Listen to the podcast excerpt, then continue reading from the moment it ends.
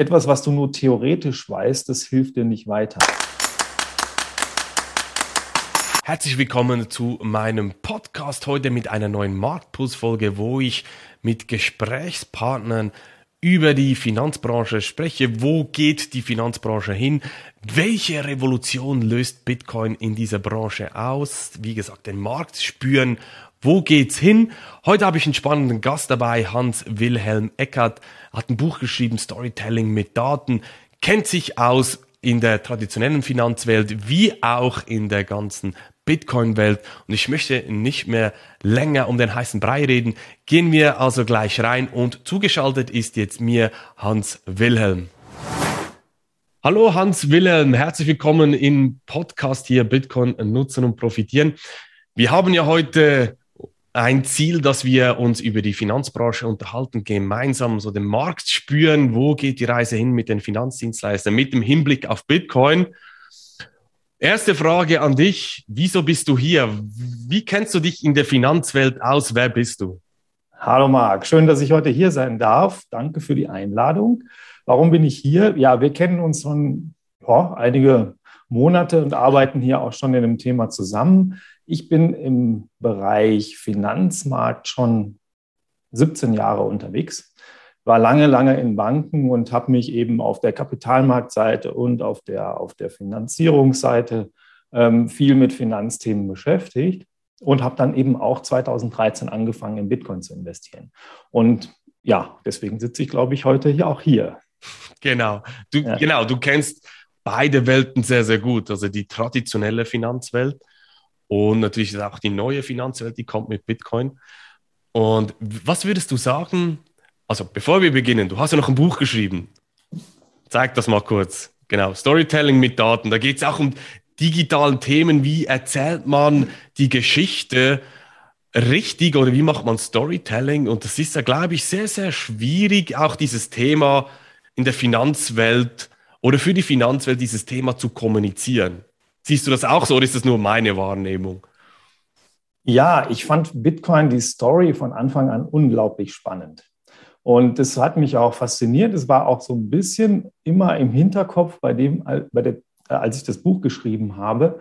Ähm, für mich so eine neue Erzählung eigentlich des Kapitalmarkts und des Finanzmarkts schlechthin, weil ähm, ja zum ersten Mal im Grunde eigentlich der Kapital, der gesamte Finanzmarkt von der anderen Seite aus gedacht wurde. Also nicht von zentralen Institutionen, sondern von den Gedanken der Dezentralität.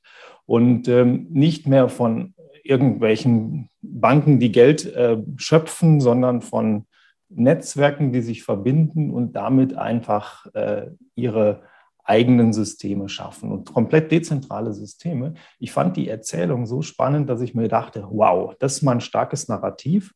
Und ähm, darum geht es unter anderem auch in meinem Buch Storytelling mit Daten. Wie, wie erzählen solche, wie, wie entwickeln sich solche Narrative, woran docken die an? Ja, das gibt ja eigentlich wahnsinnig viel auch, was da mit zusammenhängt. Also so, so ein Narrativ steht ja nie alleine, sondern du hast immer sozusagen hier so einen, so Gedanken, ja, zentral versus dezentral. Das ist sozusagen hier so eine, eines der, der, der wichtigen Muster, dann Krypto also starke Verschlüsselung, Technologie versus etablierte Institutionen. Im Grunde auch eine Story, die ähnlich war oder ist wie früher das Ursprung, der Ursprungsgedanke des Internet. Ja, also auch eigentlich, ähm, bevor Mark und andere kamen, Mark, also nicht du, sondern Mark Zuckerberg, ähm, äh, bevor, bevor das Internet äh, eigentlich ein Closed Shop wurde von ein paar großen Social Media ähm, Giganten, war es ja im Grunde auch so eine dezentrale Idee. Mhm. Und das habe ich eigentlich nochmal im, im Bitcoin wiedergesehen und fand das Thema auch im Zusammenhang mit der Blockchain unwahrscheinlich interessant. Mhm. Wie, wie siehst du denn jetzt, wie reagieren dann die Finanzdienstleister, die Finanzbranche auf dieses Thema? Verstehen sie die Story dahinter oder wird es einfach ignoriert? Ich habe ja immer das Gefühl, das wird einfach mal klassisch ignoriert, weil man es nicht versteht. So mein Eindruck. Wie siehst du das? Ja, es ist so, wir sehen sicherlich, dass das äh, sehe ich auch zum Teil, dass die Leute das nicht verstehen oder nicht verstehen wollen. Ja, es gibt ja auch so Abwehrhaltungen, die erlebst du, glaube ich, auch in deinem täglichen Beratungsgeschäft und in deinen Gesprächen, vielen Vorträgen, die du auch führst, nämlich, ähm, dass viele Leute auch sich davon anstecken lassen, dass das Thema Bitcoin ja ah, gefährlich, ungeregelt, ein, ein Thema für Verbrecher, ähm, so die, die klassischen Mythen, die klassischen ja, genau, Mythen, die klassischen Mythen, die du ja auch ja. immer ähm, so schön wirklich auch zitierst und auch widerlegst, also auch der, der Energieverbrauch, all diese Themen, ähm, die, die tauchen natürlich gerade wieder auf und die changieren immer so ein bisschen. Ähm, aber sie sind alle noch da und äh, die Leute, die sich nicht damit beschäftigen wollen oder die das ablehnen, die sagen, ja komm, das ist einfach ähm, ein Thema, das ich ablehne, weil. Und dann kommt erstens, zweitens, mhm. drittens ja. die Themen, die Argumente, die wir kennen. Es ist aber nicht das Einzige. Wir haben durchaus auch Leute, die sich sehr differenziert mit dem Thema beschäftigen und die ähm, äh, sehr, sehr tief in den Themen drinstecken. Die Frage ist für mich immer, wo ist eigentlich hier so der Innovationstreiber? Wo ist der Kern? Ja, wir sehen sehr, sehr, sehr viel, glaube ich, bei euch in der Schweiz noch viel stärker als bei uns. Also Crypto Valley Zug, ähm, da passiert, glaube ich, gerade sehr viel. Ja, oder? ich bin da ein bisschen skeptisch drüber. Also man, hat, man, man, hat zwar ein paar, paar ähm, Foundations da, klar gibt es auch ein paar Firmen, es gibt aber auch sehr, sehr viele Briefkastenfirmen da, die unterwegs sind. Und mich natürlich als Bitcoiner, ja, da, da trifft Bitcoin nicht so ins Schwarze in dem sogenannten Crypto Valley. Das ist schon so. Also es ist interessant zu hören. Aber Regulierung, die ist natürlich in der Schweiz ja. klar definiert, was ihr in Deutschland ja nicht unbedingt habt. Das heißt, das Ökosystem kann hier besser wachsen als in Deutschland. Würde ja. ich jetzt mal so behaupten. Ich glaube das auch. Deswegen sind auch sehr viele Firmen dort angesiedelt. Und zumindest machen sie ein so gutes Marketing, dass die Story Crypto Valley Zug einfach funktioniert. Ja, die zieht. Das, das, die, Story, die Story zieht, das ist so. Aber schlussendlich, das Crypto Valley ist ja. ja mehr, eigentlich mehr, die Leute sind mehr in Zürich und das Crypto Valley so Zug, das, ist, sind ja zwei Städte, die bist du mit dem Auto 20 Minuten unterwegs so dazwischen, oder? Aber eigentlich sind die Briefkästen sind, ich weiß jetzt ein bisschen plakativ, wenn das da jemand aus dem Crypto Valley da hört, aber so ein bisschen plakativ im, im Crypto Valley sitzen die Briefkästen und die Leute arbeiten aber in Zürich in den Offices. So. Interessant. Aber ja. wie du sagst, die Story, die, die Story die zieht da, ganz mhm. klar. Standortmarketing, das zieht. Das machen sie richtig. Das machen sie richtig und dann hast du einfach auch wahrscheinlich doch bei euch in der Schweiz, zumindest bei uns auch im, im Technologiesektor, doch einige Firmen, die da relativ äh, innovativ sind. Da geht es jetzt nicht nur um Bitcoin, sondern es geht eben um die ganze Tokenisierung, um die Blockchain-Technologie, ähm, um das ganze, ich sage jetzt mal diesen abgenutzten Begriff, aber eigentlich trifft es das auch, das Ökosystem dieser ganzen ähm, Kryptowelt. Und ähm, da passiert schon einiges. Also auf der Technologieseite, da bist du einfach auch derjenige, der da sich am, am sehr gut auskennt. Ja. Und ähm, bei mir ist es so, ich habe immer so den, den ja, Finanzmarktblick, weil das war für mich immer so der Ausschlag, Ausgangspunkt. Ähm, neben dem Storytelling, wobei ich glaube, ehrlich gesagt, hängt das auch zusammen, weil für den äh, Finanzmarkt brauchst du eine gute Story und mhm. die musst du eigentlich ständig schärfen. Für mich war Bitcoin von Anfang an ähm, ja, einfach, ich habe es vorhin erzählt, ein, ein, ein, ein spannendes Narrativ, das ich sage, das, das steht quer zu dem, was wir bisher aus dem äh, Finanzmarkt und aus, aus dem Anlageuniversum so kennen. Und ähm, das, glaube ich, fasziniert inzwischen viele Investoren, die aber ähm, so eher auf der, stark auf der institutionellen Seite sind. Da ist es, glaube ich, mittlerweile ziemlich stark verbreitet. Ich würde Ken, auch kennst, sagen, hast du da auch ein paar Kontakte noch aus alten Zeiten zum Beispiel, die sich in diese Richtung bewegen? Also musst du keine Namen nennen oder so. Ja, ja, ich habe ein paar Kontakte und was ich auch sehe, ist, dass in dem Bereich der Family Offices einiges passiert. Also da, wo wirklich Geld ist, ähm, ist man dabei, einfach ähm, Krypto als zusätzliche Assetklasse zu etablieren, ähm, weil man einfach auch das Know-how schnell aufbauen kann in, in, in, einem, in einem Family Office ähm, und hier einfach besser diversifizieren kann. Mhm. Und wir sehen es, glaube ich, bei einigen Privatanlegern, also bei wirklich Leuten, die selber Selbstentscheidern, ähm, die sich dem Thema gewidmet haben und frühzeitig einfach angefangen haben, sich damit zu beschäftigen. Und ich glaube, und das wirst du auch bestätigen, man braucht einfach Zeit, um das Thema einfach zu verstehen. Und man lernt nie aus bei der Geschichte, aber ähm, es lohnt sich einfach, ja, man, es ist einfach ein großes Feld. Und ähm, man muss sich da ständig auch weiterentwickeln und gucken, was sich gerade am Markt so tut. Hast du, hast du mal mit alten Kollegen auch wieder darüber gesprochen? Oder hast du mal so eine, hast du eine Story, die du teilen kannst, wie zum Beispiel jetzt Leute, die noch immer sehr, sehr tief in der Finanzwelt drin sind, die du kennst, mit denen du dich austauschst, vielleicht auch aus früheren Zeiten, wie die auf das Thema reagieren? Ich merke ja immer, es ist extrem schwarz-weiß. Oder die einen sind euphorisch, hier kommt eine neue Welt, die sehen die Chancen. Und die anderen sind eher so, ah, nee, lass mich in Ruhe, eben die Mythen, die dann kommen und ist mhm. nur heiße Luft und so weiter. Hast du da so Stories oder eine Geschichte? Ja, ich habe eine, die ist äh, ein, ein, guter Freund von mir, der ist Schweizer ähm, und Analyst. Und er okay. sagt, er kann mit dem Thema überhaupt nichts anfangen. Mhm. also für ihn ist das einfach, er sagt, ich verstehe ja kaum die Story vom Gold. Ja, also schlimmer ist für Ach, mich. Spannend ja, schlimmer ist für mich Bitcoin, weil da ist ja überhaupt nichts mehr an Substanz dahinter. Bei Gold kann man ja wenigstens noch sagen, da ist ein physisches Asset, ja.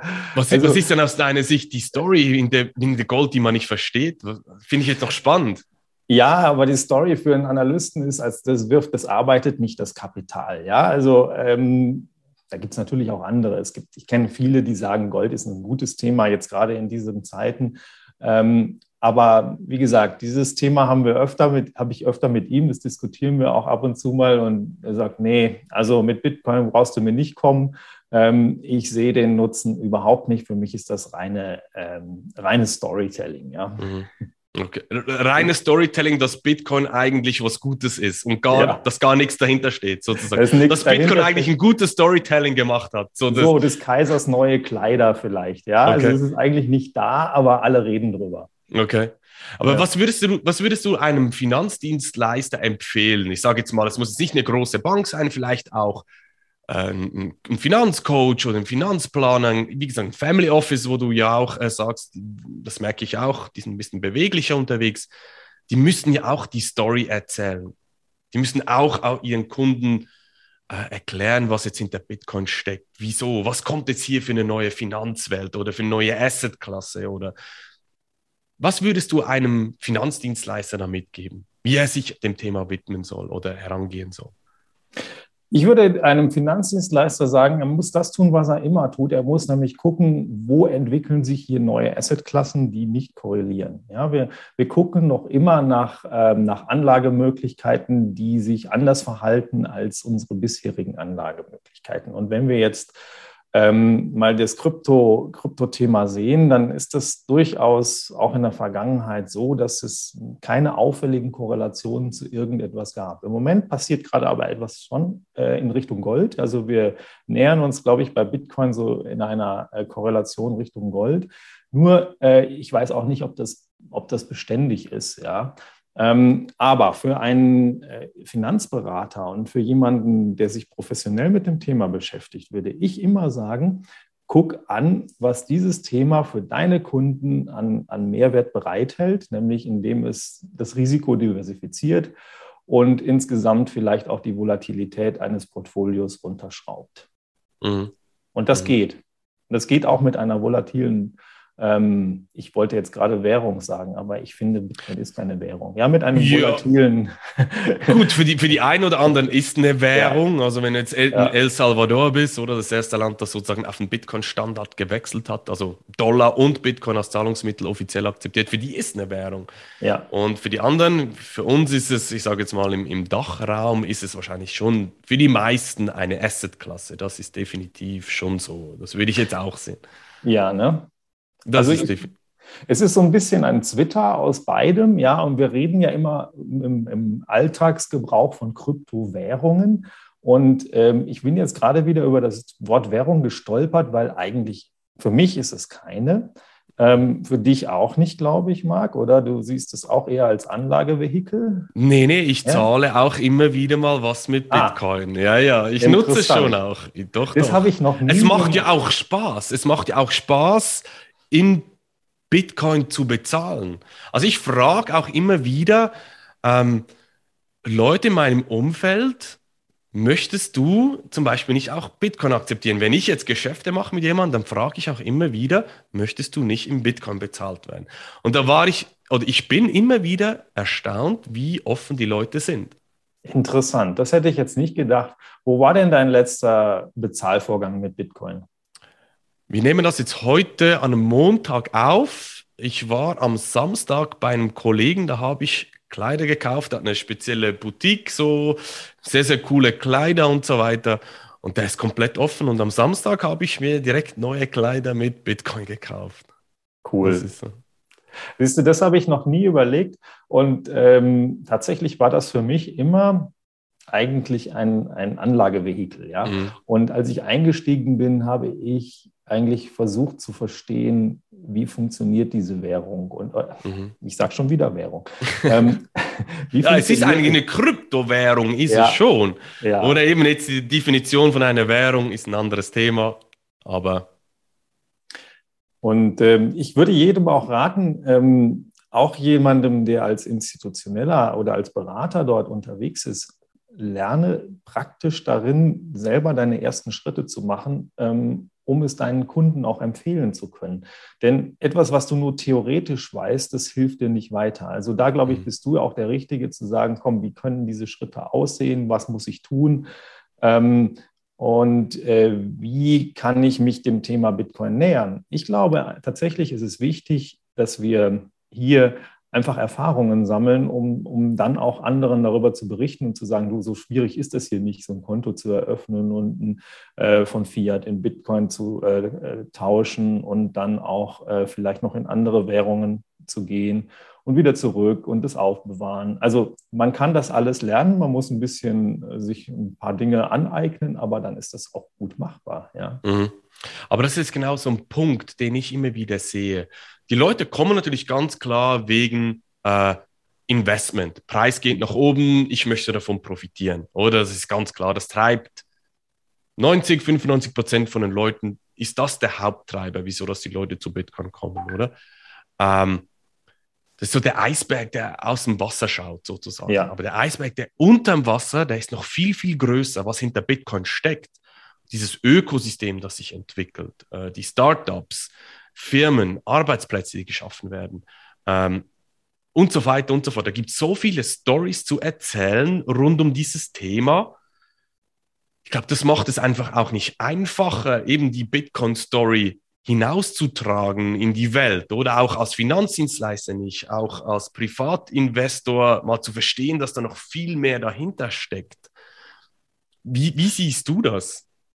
Ja, das macht es nicht einfacher, aber unsere Finanzwelt ist nun mal ein bisschen komplexer und sie wird es auch noch weiter werden. Und ich halte es für absolut notwendig, dass sich jeder ähm, mündige äh, Anleger und vor allen Dingen aber auch ähm, äh, Berater, Berater und beratende Vermögensverwalter sich damit beschäftigen, weil sie einfach verstehen müssen, wie äh, diese Systeme ähm, funktionieren. Und ich meine damit eben nicht nur die Kryptowährung, sondern auch die Blockchain-Technologie dahinter und auch das Prinzip der Tokenisierung von Assets. Und ich glaube nämlich, da steckt noch mal einfach noch mal eine ganz andere ähm, ähm, ein ganz anderes Potenzial dahinter. Ja, also ich mhm. kann zum Beispiel ja, Immobilien plötzlich tokenisieren, ich kann Oldtimer tokenisieren, ich kann ähm, Kunstgegenstände tokenisieren. Also ich kann Dinge quasi in, äh, über, über digitale äh, Token handelbar machen auf einem Zweitmarkt, die ich vorher nicht handelbar hatte. Ja? Mhm. Und das ist super spannend, was da gerade passiert. Ich bin da, genau, bin ich bei, grundsätzlich bei dir. Ich finde es spannend, wenn es aber auf Bitcoin läuft und nicht auf irgendwelchen anderen Plattformen. Das ist so mein Aber, das ich hier äh, reingeben möchte, weil da bei Bitcoin, das ist auch bei vielen gar nicht auf dem Schirm drauf, dass bei Bitcoin eigentlich so viel mehr läuft. Es mhm. ist halt einfach nicht dieses Marketing, diese Stories, die erzählt werden, wie von anderen, sage jetzt mal, Blockchain-Projekten oder äh, ja, Projekten, die da draußen sind. Da, da gibt es meistens auch eine Foundation, die das natürlich nutzt oder ihre, ihre, wie soll ich sagen, teilweise Zentralisierung auch, um natürlich Marketing zu machen, oder? Was du halt bei Bitcoin nicht hast. und mhm. deshalb immer so wahrgenommen wird aus Story-Sicht, ja, Bitcoin ist langweilig. Okay. Eigentlich stimmt das aber nicht. Ja. Das ist das, was ich jetzt mal so als Gegenkontrapunkt reinbringen möchte. Vielleicht ist das auch die Stärke von Bitcoin, dass es nicht dieses Geschrei ist oder dieses neueste Marketing-Zeugs, aber vielleicht ist auch gleichzeitig die Schwäche von Bitcoin. Jetzt auch aus Storytelling-Sicht.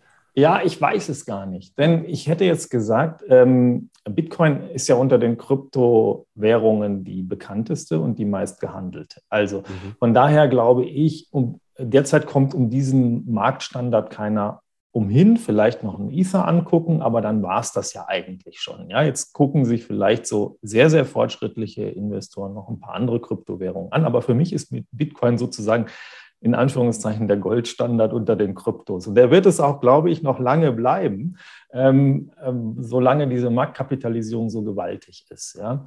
Und ich habe kürzlich eine Studie gelesen, eine relativ neue jetzt, die äh, eben nochmal untersucht hat, wer treibt sich denn da eigentlich rum, ganz konkret in den Bitcoin-Markt. Und das sind tatsächlich, wenn man wirklich mal so den technischen Traffic abzieht, ähm, kommen die zu dem Ergebnis, drei Viertel aller Transaktionen oder des Volumens ähm, ist ähm, investitionsgetrieben, also ist über, über Börsenplätze und über, über Investoren getrieben.